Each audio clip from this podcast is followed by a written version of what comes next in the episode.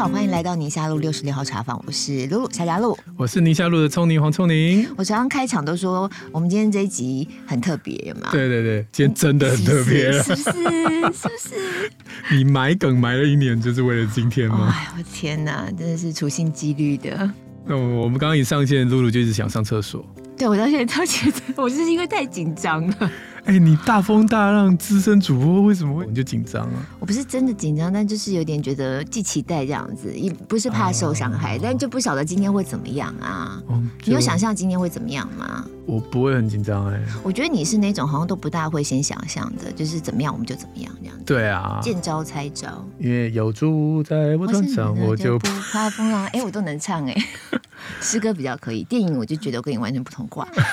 我跟你讲，我对于想象这件事情啊，我最近又有一个新的发现，嗯，就是以前刚开始做妈妈的时候，是你就会想象你的孩子长大如果怎样怎样要怎么办那种，对。然后宝宝还在肚子里面还没生出来的时候，想象他的长相有没有？像我就会想说啊，如果生个女儿长得像爸爸的话，怎么办呢、啊？什么什么之类的。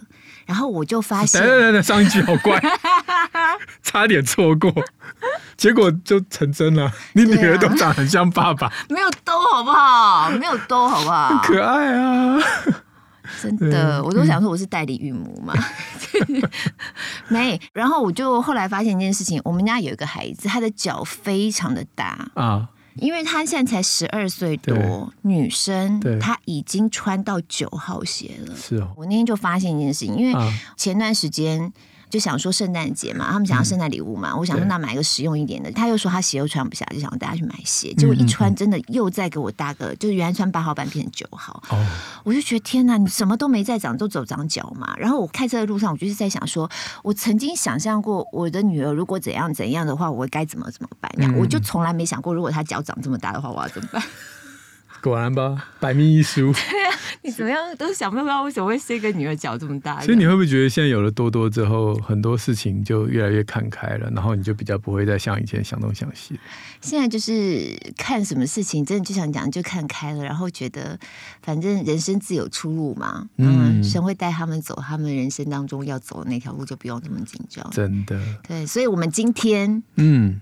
就是抱持着这个想法来做我们这一场 Live 听友会，所以我们也没有办法知道之后会怎么样，我们就看看录完会怎么样。对，先谢谢 Little 对我们的鼓励，他跟你说放轻松，什么放轻松？也谢谢 Clark 说待会希望被念到他的题目。好，我们待会就 一定会来看看你在线上的问的问题。然后呢，有很多这个两年没回台湾的，今天一起加入我们线上，非常谢谢 Bonnie。然后 Dodo 是小孩放睡妈妈 time，这显然不是台湾哎。还是小小 baby，应该也有可能，有可能哈，小 baby，嗯，非常多好一堆朋友们请假在办公室，啊，哦，真的对不起大家，还让大家请假。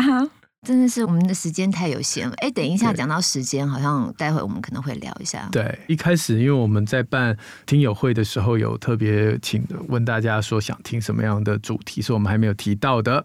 所以呢，这个题目就是说，如果你对下面哪个主题想在听友会分享，答案有两个是前两名，第一个是时间管理，嗯，第二个是我不是我以为的我。嗯，那我不是会以为我们好像还蛮常，自从做了那一集之后，就蛮常出现在我们的节目里面。而且你看啊，像你这种身经百战的主播，你到这个时候也就紧张，你可能也没想过吧？不是，我不是紧张，我是好奇。对。对，就是我对今天是充满期待的，因为你记得我们很久以前也是开 Clubhouse 嘛，对。然后刚开始大家也都没有讲话，一片静默。对。然后默默的开始有一个人讲话，之后两个人讲话之后，那场几乎快要收不了尾，对，就是非常的精彩。然后好多人就卧虎藏龙这样子，就觉得说天啊，每个人都应该来开 Podcast 吧，每个人都让我学习好多。所以你今天是害怕被听友比下去？没有什么好害怕的。你那坑越挖越深哦。好，待会让你想一想，这个最近有没有新的不是你以为的你发现在人生当中？嗯、我先来跟大家分享时间管理好了，因为太多人敲碗说我是时间管理大师，是你是。我，是。现在这句话有点负面的意思，而且最近那个跨年刚结束嘛，哈、嗯，就。罗志祥小猪啊，对对对，时间管理大师啊，之前这个词我记得就从他来的，对对对对，他听说这个跨年还蛮好的，重新回到重新回到舞台上，也是恭喜了，嗯嗯，所以时间管理这件事情由我来说，我真的有点觉得不好意思。我先爆一个人的料，就是在我学生时代，我一直不是一个时间管理很好的人，然后我一直有一个同学，他是我的标杆，嗯，这个同学现在很有名。就是那个国民女婿罗义军哦，你之前有提到他是你同学，他在我同班，永远都。比我们先一步，比如说大家在忙乱的准备考试的时候，他已经念完了，嗯，然后他就是很悠闲的来考试，然后大家还在考联考，他已经推甄，就是，哎、欸，我们那个时候有推甄，有有有有，有，嗯，他推甄还蛮有意思的，他有一个小小的故事，是，就是他都是全校第一名嘛，就是建国中学全校第一名，那、嗯、很过分，然后他就觉得反正一定会上啊，从小考试没有失败过这样，嗯、但那年推甄有很刻意要避开建中北女。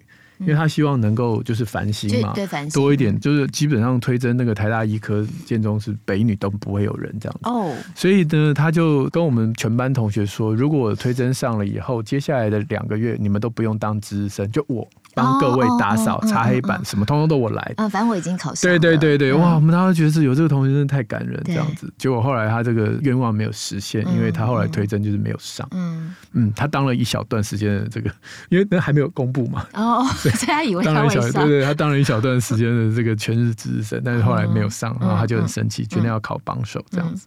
这是一个他的小小的故事，人生小小的挫折。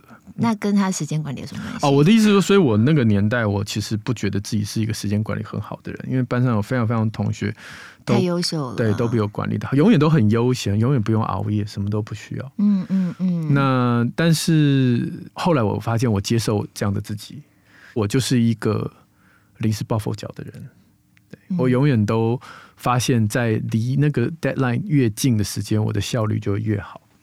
哦，对，所以我就接纳我自己，而不是在那边懊悔。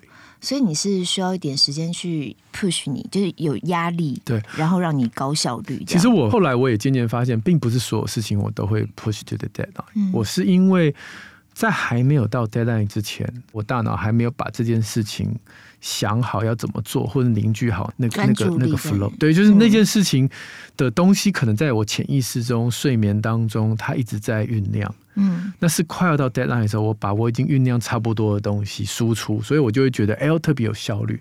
但我就接纳我自己在那个前面那段放空的时间，并也不是浪费时间。嗯，他在大脑里面其实也有在运作的，这是我对我自己的看法。哎、哦，那你让我想到一个人呢，就是叶秉辰老师。他好像也是很常，他好像也常干这种事，对，就是死线压线，然后三更半夜了，然后在脸上 po 他在吃什么宵夜，然后东西赶不出来，什么什么之类的那种。但是这个只有在工作上面可以这样做了哦，因为如果是今天小孩的事。你就很难说，嗯，你要吃什么？我想一想，这样子，然后想到宵夜才说啊，我知道中午要吃什么了，这样不行吗？所以有了小孩之后，你就会发现，你必须要放下所有的手边的工作，嗯，然后直接去满足现在这个小婴儿或者是小小孩的需求。嗯，像我小孩现在也蛮大了，他已经不需要再妈泡奶啊什么，这个换尿布不需要。对，可是他会突然之间有这个想要跟你。塞奶的需求，对，真的是突然之间哦。嗯、你平常这样弄他，哎，走开啊！哦、嗯，可他想跟你塞奶的时候，哦，像我昨天我这个连假通通都在写书，就是就坐在书桌前面打字这样。人家我都在玩。哎，对，我不想知道。你待会再分享你出去玩的时间管理。嗯，但他粘上来，我那一刹那，其实我真焦头烂额。可是我知道这个机会难得，嗯、因为今天可能就只有这个时候。嗯。对，所以我就放下手边工作，然后就跟他搞一些五十三的。嗯，可是你心里头不会挂念着你还没有完成，然后已经也蛮有压力的那个工作了吗？我就有点感觉，就是没关系，这个东西是无法预期的，无法预期的事情我就拥抱它。哦，那可预期的事情我就压到死线。那你时间管理大师，你会给孩子一个好吧？无法预期，你突然插进来。然后我给你一个半个小时或者几分钟的时间，这样我会有一点，这是一种直觉，嗯、你大概会知道，就是笑到一个程度，笑话开始不好笑的时候，你就知道差不多了。了解。然后你就会说啊，好了，你去弄你的事啊，我要来继续完成。哦。但那时间不定，随着它的脆弱程度不同，脆弱程度不同，很脆弱的时候可能会久一点，嗯。比较没有脆弱的时候，大概就是在那个二十分钟、十五分钟这样。嗯，你刚刚因为在讲到你学生时期跟现在你感觉起来的不一样啊，嗯、我就想到说，其实我自己觉得我很有时间感，尤其我们在这个工作吼，你真的就是分秒必争。对，像大家不晓得，我们有一个工作压力很，就是当有人在旁边一直跟你倒数秒数的时候，其实它是一个压力。对，但我们的工作状态就是常态的，然后每隔几分钟就有人在你耳朵边一直给你倒 Q 描述，因为大家有没有很好奇？对，大家有没有很好奇哦？就是我们在播新闻啊，几点钟要进那个片头？例如像我是一八一九嘛，一九晚要到八点，那个几点准点卡的刚刚好。嗯嗯，有没有觉得很奇怪？为什么都可以卡的刚刚好？因为很多时候都是主播在控制那个时间的，嗯、就是我在播的稿头可长可短，嗯、然后他们就会算时间给我。你这稿头原来二十秒播，你现在只剩下五秒，那你就把二十秒浓缩到五秒。嗯、所以他就一直在你耳朵边一直 cue 那个描述。嗯、所以我觉得时间给人的压力感其实非常强的。而我不晓得是不是因为今年累月这样的训练，我就觉得我对于时间可以抓得很准哦，真的可以抓到很准。可是以前就不是这样。嗯。基本上我自己一个人的话，我还蛮守时的。对啊，你看大部分都是我在等你。对，真的 真的，我还蛮守时的，除非小孩子有时候很难控制他们的状况，家庭出门就不好说。但我自己我很守时，可是我的小时候也非常糟糕哎，就时间观念非常差。你就让我想到我在国小的时候啊。我爸妈常常也是气急败坏的，叫我出门来不及。那以前他们就没有在管，他们真的时间到，他们就出门了。然后你就自己摸，你就慢慢摸吧。嗯、我印象当中好深刻，就我好几次都是那种走到学校校门外头，然后就听到那个学校有升旗，以前都要唱国歌啊，三民主义，然后大家立正站好这样，然后升完旗才能走。我就常常都是要在外面等到大家唱完国歌，然后在外面站好这样，三民主义吾当所，然后我才能进去。我就是常迟到。所以你现在看小孩啊，你常常就觉得说，你们时间观念很差哎、欸，真的拖拖拉拉啊，什么事情功课怎么不是已经都讲了要交吗？怎么还会收到缺角的报告什么什么的，这样子，然后就觉得他们没有办法把自己时间管理好，这样就觉得很紧张啊。对、嗯、我其实也会很紧张，可是我就会想说，哎，我小时候不也是怎样怎样吗？嗯，那中间到底是发生了什么一个机转吗？对，是不是？你有被雷打？被雷打到。就突然噔，然后噔噔噔噔噔噔噔，然后调就调教回来，是中原标准时间要对时。我觉得那是你变成主播之后那个对职业的敬业态度吧？是吗？嗯、你要这样讲，我当然说是。我其实心中也有一个疑问。对，大家知道我的父亲他是一个分秒必争的人。对，他以前跟我约时间都是约十三分钟，我十三分钟后会到楼下。就是它的那尾数不是五，哎，不是五，也不是零，会是十三啊、十二啊、七啊这样子。对对对，然后他那个年代最常打的一电话就是一一七，是不是？对，有一个报时的。对对对对对，我从小就是他只要一回家就一定会打一一七，然后对他的表啊。对，然后他是一个有强迫性格的人，所以我在节目上有分享过，他的东西都非常整齐，时间非常准时。然后像我婚礼啊，什么主持啊，这个婚礼开始跟结束，他不会等宾客来的。嗯。别人结婚他没办法，他只好在那边很忍耐的性子等。那我结婚，宾客来不来不管，时间到他就。这个正他就要开始，然后这个主婚人上去就是上去这样，他他是非常，因为他是主婚人，他是这种个性了哈。嗯，可是你知道他是乡下的小孩，嗯，高雄赤脚鞋子挂在脖子上面，没有时间压力的童年，他是他是这样的小孩，什么干净？他们以前小的时候连马桶都没有，嗯，就是穷对穷到没有钱看医生。我有一天我就问他说：“爸，到底 人生发生什么事情？你也被雷打到了吗？为什么？对啊，为什么会从这样的一个？”哦，很大自然的小孩，然后突然变成一个不爱去郊外，就是很脏兮。他其实每件事情都非常干净的人，就不像是那种在泥巴堆里面长大的小孩。他说：“整齐、清洁、简单、朴素、迅速，确实，就全部都是他。”对，那跟他小时候一定不是。哎，我刚刚讲那个是什么？以前的什么？为什么会背得这么清楚？就奇怪，脑子置入一些东西，就怎么样都没有办法。是被雷打到之前学的，对，没有忘记，很好。对，那但我爸爸就觉得问题很有趣。他说：“好像是。”读了医学院之后，哦，然后不知道为什么他开始知道他摸的东西上面有细菌，然后他就开始洗手，嗯，从这种简单的洁癖开始，就越来越越来越龟毛的。哦，我就要讲这个故事，只是说真的，就像你小的时候跟长大不一样，我爸爸小的时候跟长大也不一样，好像很难说我们小孩小的时候这个鼻涕都不擦，长大就是太个贵这样。对对对，所以以前不是都是什么三岁看终身吗？对对对。哦，其实我觉得应该可以看久一点，可以看久一点，看到五岁。嗯。你以前有被你妈妈嫌你的闺房很乱吗？我还好，可是我真的嫌我女儿。哎、欸，我还好吗？我应该觉得我还好吧。等一下要 Q 下妈妈了，再 要 Q 下妈妈。不是，而且很多女儿小时候都被妈妈嫌闺房很乱。我觉得真的闺房很乱，非常恐怖。我今天早上进她房间，是你就是要蹑脚这样，因为地上有非常多的障碍物，这样这样这样跳过去这样子。可是你看，结婚之后都是老婆在嫌老公乱。这不成比例啊！对了，就所有的妈妈都嫌女儿乱，结果结婚的女性都在嫌她老公乱。嗯，那为什么当年没有妈妈嫌儿子乱呢？这问题问的好哎！等下大家如果可以分享的话，但因为我没有儿子 啊，对，你们家儿子，我儿子不乱，我儿子非常，你们家儿子看起来就是超级整齐的小孩。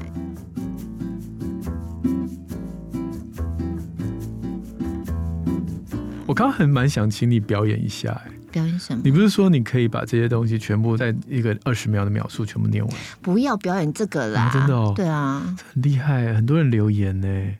Bamboo 问我出什么新书，其实就是从现在开始带孩子远离过敏，已经六年没有 update，里面东西都旧，请各位不要买旧版，谢谢。新版就要出了。这六年来。年没有啦，没有，我写完啦，我写完了，写完了，就在一月二号的晚上十点三十五分，就是你生日那天，你都在写。对对对对。啊！有朋友瑶瑶说生日赶稿，都西瓜，就是我，我一直没有觉得生日这件事情对我。那一天的日子要要过成不一样，这个很特别。你不是在讲说你不是那种很有仪式感的人吗？对，生日是一个指标。你看，像跨年也是。我那天在跨年的时候，当然因为先前朋友约约，我们就一起去。我们是去露营这样子。可是实际上，在跨年那个晚上啊，对，因为你知道有小孩的家庭，通常都不会允许这么晚都不睡觉。对，对。所以到了已经。大家就觉得哦，好想睡的时候，看一下什么还十一点都不到，你知道吗？然后就有些朋友就坐在椅子上，就眼睛都眯着，然后小孩就是很努力的让他们撑着这样子。可是实际想想，不过就是一个晚上嘛，一模一样的一个晚上啊，一样的日落，明天一样的日出，对，你也不会因为这样你就这样可以长高一点嘛，长得漂亮一点嘛，或者过了那个晚上就怎么样一个神奇的变化，什么都没有啊。但就是这个晚上，你心里头就会有一种不大一样的感觉。你也没有吗？我就从小我妈妈跟我讲的话，就在我自己对我小孩的话应验了。因为我小孩过去这几年常常会说：“今天我要跨年。”对对对。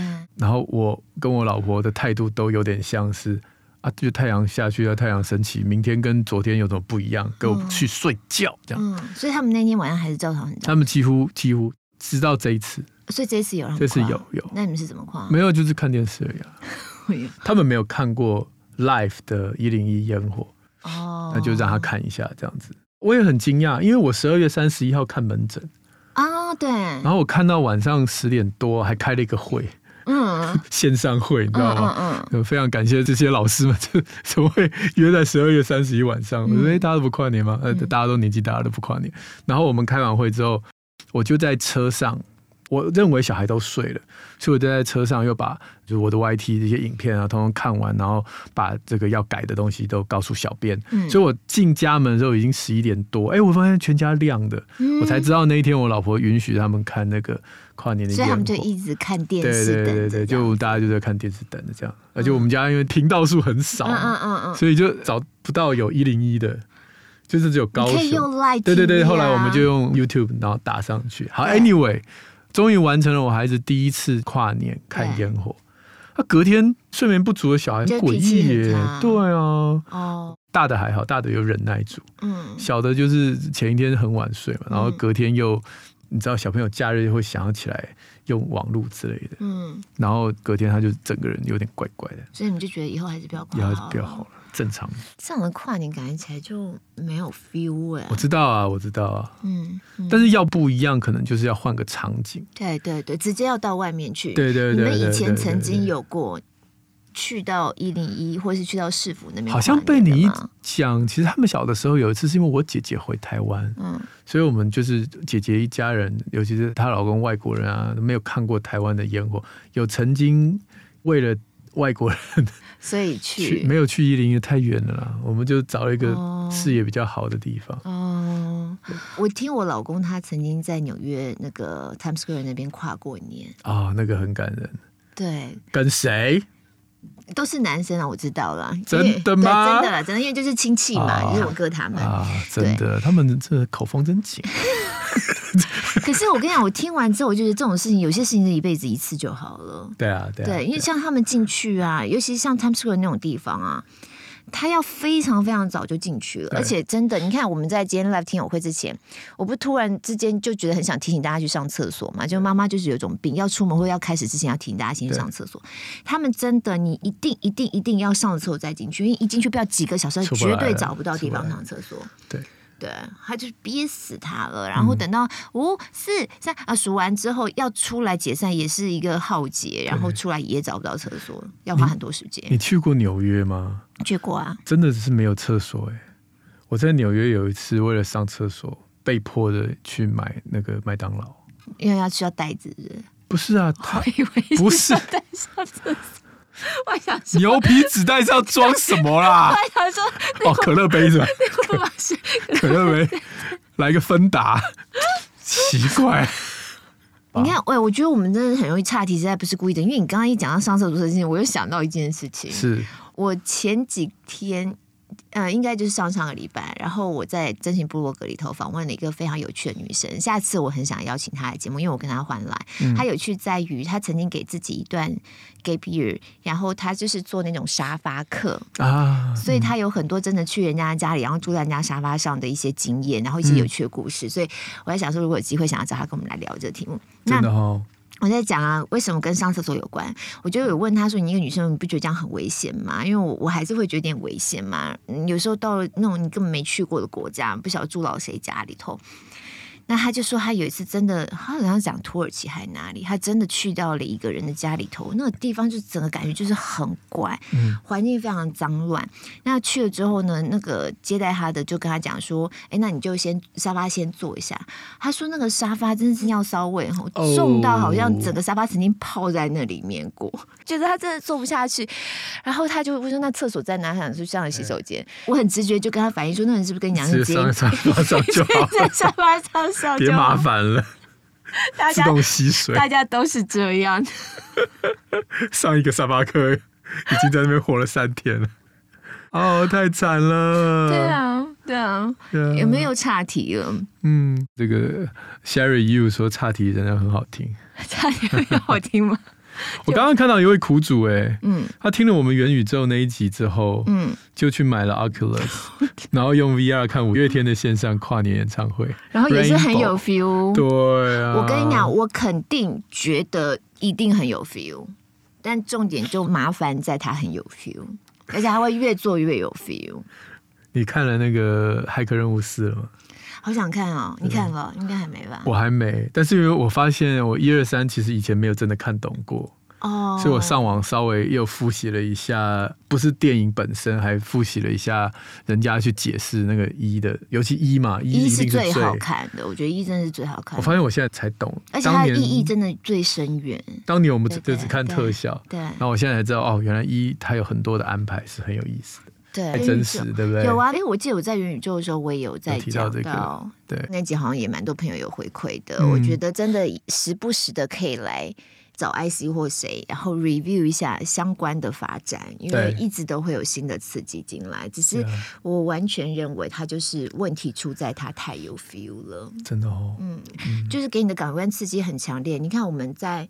这也是跟时间有关。嗯，当我们在一个自然环境里头，你的时间是比较慢的，因为你的感官没有办法一下吸收太多资讯，你需要时间消化嘛。然后，例如说你的视野，你可能就只能看正前方，你要看到旁边，旁边看一看，它给你刺激也不会怎么。然后那个颜色，例如说我们常常用 iPhone 拍，然后用滤镜，那个颜色会更鲜艳或更什么之类的，跟我们视觉上就有落差。可是当你进入到元宇宙世界，它都给你是最直接的刺激，然后最这种啪啪啪啪啪啪啪啪啪打给你的那种，那当然很嗨啊！所以我真的好老派啊！我对上帝比较有信心，我相信上帝设计的眼睛、大脑所解读到的颜色跟动作的那种美感，还是会远远超过。AI 模拟出来的，我觉得上帝设计给我们的是最适合我们的，嗯，可是 AI 模拟出来的可能会超过那个，哦、你是担心这一点？对对对对，就是它可能会更精细，它的颜色会更亮，或它会更怎么样？对，我昨天看《骇客任务》的一那个介绍才知道，他其实不欢迎老人去那个西安哦，真的、哦，他都救小孩啊，这一点呼应那个圣经那句话嘛，哦、但是圣经没有不救老人。哦，他说，因为要像孩子，他才能接受说他现在有看到都是虚幻。你如果跟一个老人讲说你这一辈子活都是虚幻的，他没办法接受，然后他会崩溃，这样会会会。所以你应该，我应该会，你应该会一直留在这个虚拟的世界里。那我们现在到底是在？哎，时间，我们现在要进入到下一个阶段了。可是时间，我还想补充一件事情。你看，我们厉害的地方就在于，我们不管怎么样查题，我们还是可以回得来。嗯，大家应该有看过很多书，在讲说为什么人类这个物种跟世界上其他的物种比较起来，我们能够发展这样的文明。当然有很多的分析，有人说我们因为我们可以分工啊，我们能够怎么样团结合作，或我们的历史怎么样演进啊。我记得我有看一个 YouTube。他上我已经忘了是谁了，但是他那个观点，我觉得是我第一次看到，然后印象很深刻。他在讲说，人类呢是唯一的物种有时间的概念的，嗯、所以因着我们有这种时间的概念啊，我们会知道这个种子。它在落土之后，过了一个时间，它会长出一个什么东西？你能够摘下来可以吃，哦、你可以等待，然后你可以发现它有一个循环。嗯，那甚至因着我们有时间的概念，所以我们会把我们曾经学会的东西，我们知道什么叫做累积，然后我们知道呢，能够把这个转换成开始有文字，开始有图像，有没有象形文字转换成知识？对。的传承下去，然后开始文明就这样子累积起来，是，是因为跟时间有关，跟人有时间概念有关。真的？对。我昨天才在跟我孩子分享说，你知道阳历就是一月、二月、三月这种阳历，它其实没有开始也没有终点，因为你定在任何一天都一样，都可以开始，对，对都可以算是一月一号。对对对对。嗯、可是如果是阴历或农历就不行。它有一个四季的概念，那一定要看着月亮。嗯，它是就像你刚刚讲的，就配合节气。古时候的人他会针对这个节气去做调整，嗯、所以他会才会那么复杂。嗯嗯，所以这个蛮有意思的。嗯嗯。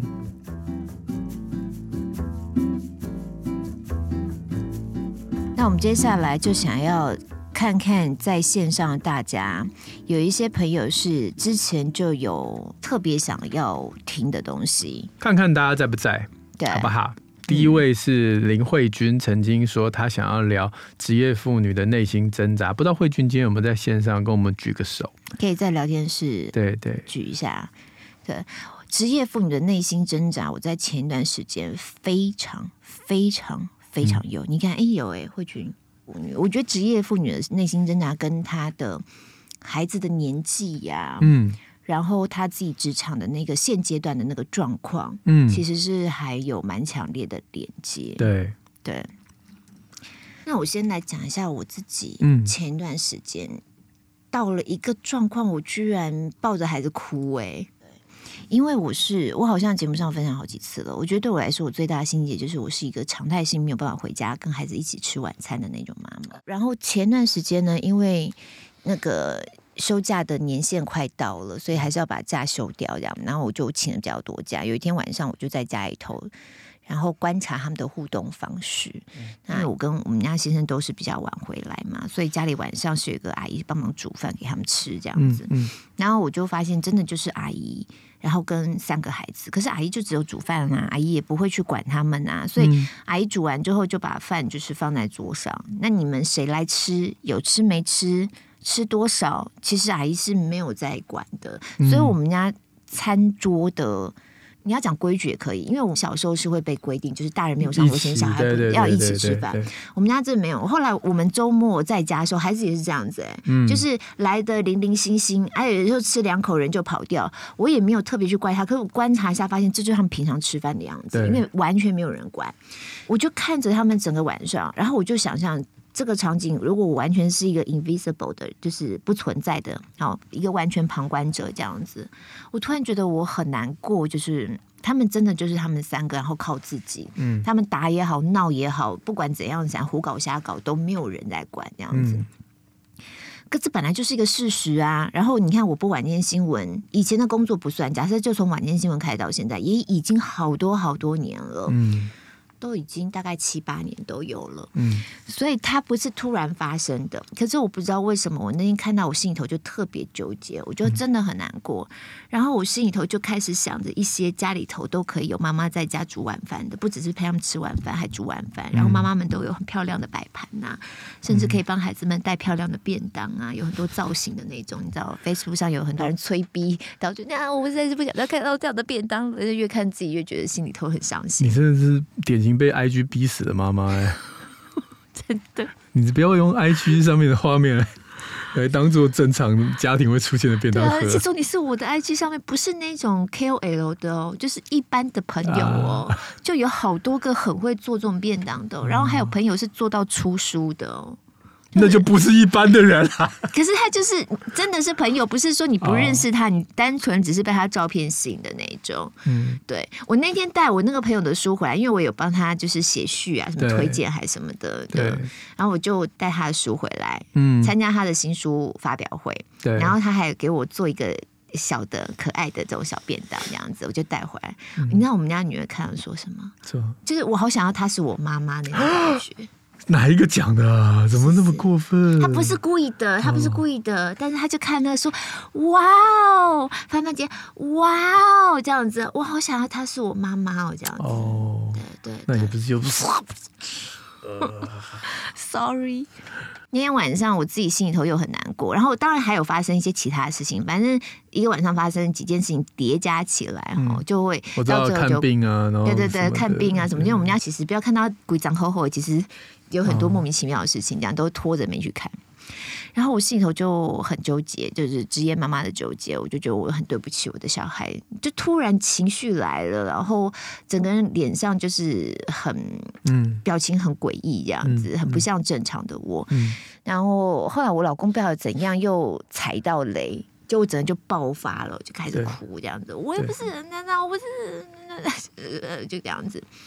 然后孩子们根本没有看过我哭，我有分享过我是很难哭的那种人。嗯嗯所以对我们家的孩子来说，看到我这样，他们有点吓到。我以前曾经很想要哭给他们看，就是有一种被他们气到那种。你以为你妈不会哭吗？你以为只有你会哭吗？这样子想哭，然 后吓吓他们，但是就是哭不出来。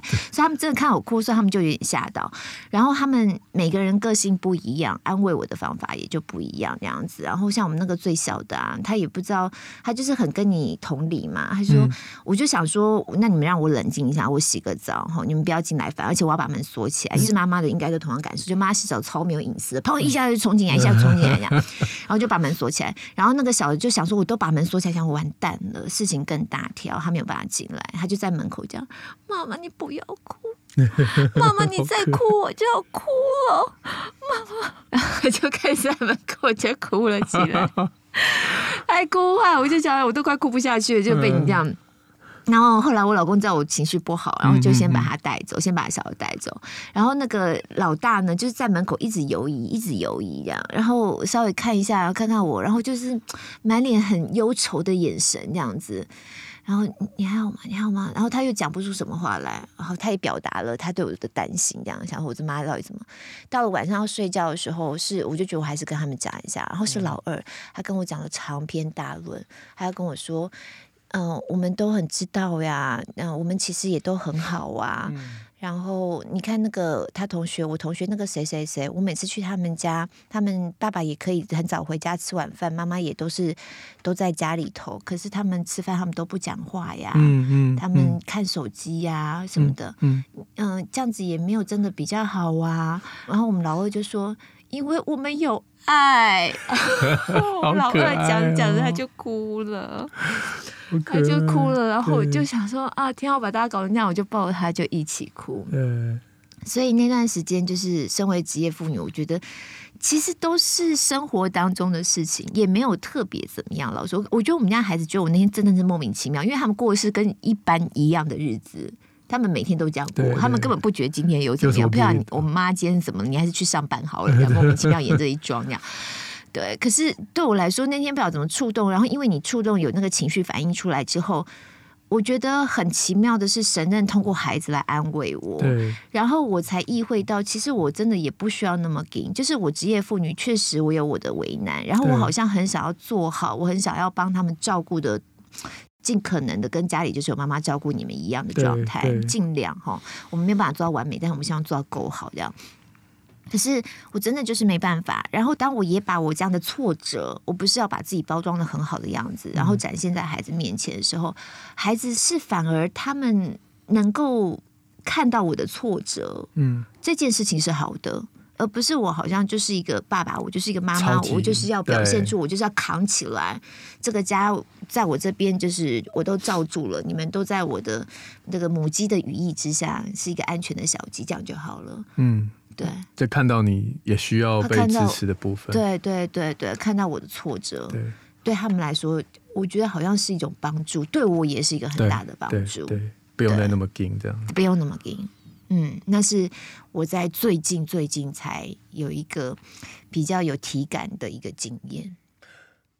第一个就看到慧君写说职业妇女的内心挣扎。对，我觉得每一个人都一定会有，每一个在外面工作的妈妈都一定会有太多太多了。对，对，但是我自己最新的体会就这样子，嗯，就是我们有挫折，我们也把我们的挫折跟孩子一起分享，嗯，跟家人分享，然后其实很奇妙的变化会出现。对，嗯。我没办法代替我老婆发言，但是因为我老婆其实也经历过全职跟职业妇女的有一段时间，对对，有交错交错。对，你知道我在那天很难过，那晚上也有想到你们家，嗯，对，就是就是身边想象的家庭，这一家也怎么样，那一家也有妈妈，这一家妈妈怎么就是，对。哦。哦，不要不要想，我觉得真的就像你说的，身为老公，我到最后最好的方法就是。我不要做任何的意见，我都是跟我老婆说，你怎么样做开心，就是你怎么觉得是最平衡。因为我觉得女生心中有一个她心目中的一个平衡的 status，嗯，嗯，那这个需要磨啦。就是她一开始婚姻当中认为那个平衡的那个状态可能难以达到，那就只好下修下修，或者是这边调调那边调调，那最后会有一个平衡的状态。那我觉得在那个平衡状态下。工作跟家庭能够维持一个规律，嗯，我觉得那就是他最爱自己的时候。嗯，嗯，那我们任何一个想要去改变那个平衡的论述，就只是可能有时候，哎，我们要不要怎样？其实我觉得那个女生都会说：“哦，我这好不容易已经稳定了。”你现在又多了一个波澜来，那他们就会反弹，那我们就会误解，以为我们就是好像说要干嘛那么凶什么的。就是我觉得这些东西都是婚姻的整个过程当中，慢慢慢慢会找到那个最稳定、最平和、最 inner peace 的情况。不管你是职业妇女或家庭，因为今天我们没有要聊全职，就是我我老婆在当这个全职妈妈的时候。就是我觉得那个挣扎也在，我今天有看到也有网友朋友们留言说他是，是对对对对对，像 Alice 妮妮就说家庭主妇也没办法把所有事情做到最好。其实有很多家庭主妇，他就要求自己说，既然我已经是家庭主妇，我就要做到更好，我就要做到更好，对不对，对？我的便当就不可以输人，对，好像就很辛苦了。嗯，对，就是不同的状态。真的会有不同的压力。像刚才有一个我看到是他应该是爸爸的角色，就是你看，我觉得男人也是在外面工作，当然有很多压力跟无奈。可回到家之后呢，还是看到家里头的一些问题，看到孩子，又为孩子未来担心，嗯，心累。所以那个信心很重要，就是怎么样去对自己的孩子有信心，然后对自己的另外一半有信心。就是我们即便都还在调整，看起来现在是乱成一团，嗯。不只是信心，而是那个盼望。我我老婆刚回去，哎、欸，我好像有讲过，对不对？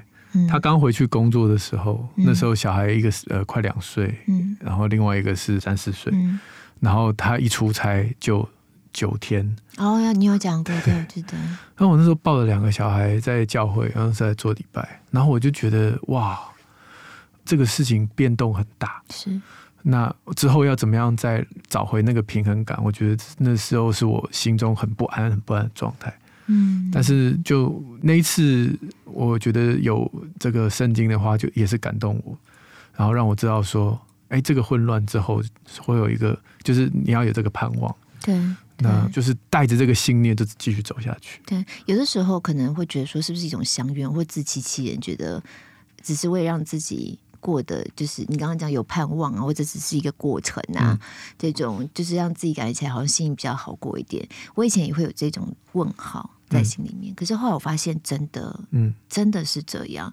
我印象很深刻，你在讲那种混乱啊。我记得我发现我怀老三的时候，那验孕棒看到两条线啊，我当时就坐在我房间的床边，然后因为我们那个门口在床边门口可以看到。餐厅嘛，我们餐厅是一个长桌，然后那时候我就看到当时的那两个姐姐，一个可能六岁，一个可能四岁，因为妹妹出生的时候一个五岁，一个七岁嘛，就那两个姐姐这样，然后就在那个长桌这样跑转圈圈、叫闹、打架，他们是在打架，所以是尖叫啊，在那边追啊，他噼噼给我这样子，然后我那时候才刚下班，然后那段时间我工作量也还蛮大的，嗯。嗯所以本身是刚下班，非常疲惫的情绪，然后看着孩子，你一点力气都没有去制止他们的这种互相的追逐啊、叫闹啊，这样子就只能放任他们这样，然后放自己只想放空，然后看着那两条线啊，我觉得心里头第一个念头就是完了，就已经够混乱了，你家里头已经一团乱了，然后都没有办法收拾。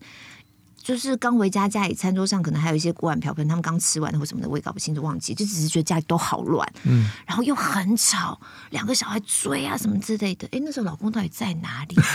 画面 就是没有看到老公，然后看到那两个悠悠闲闲在厕所蹲着呢。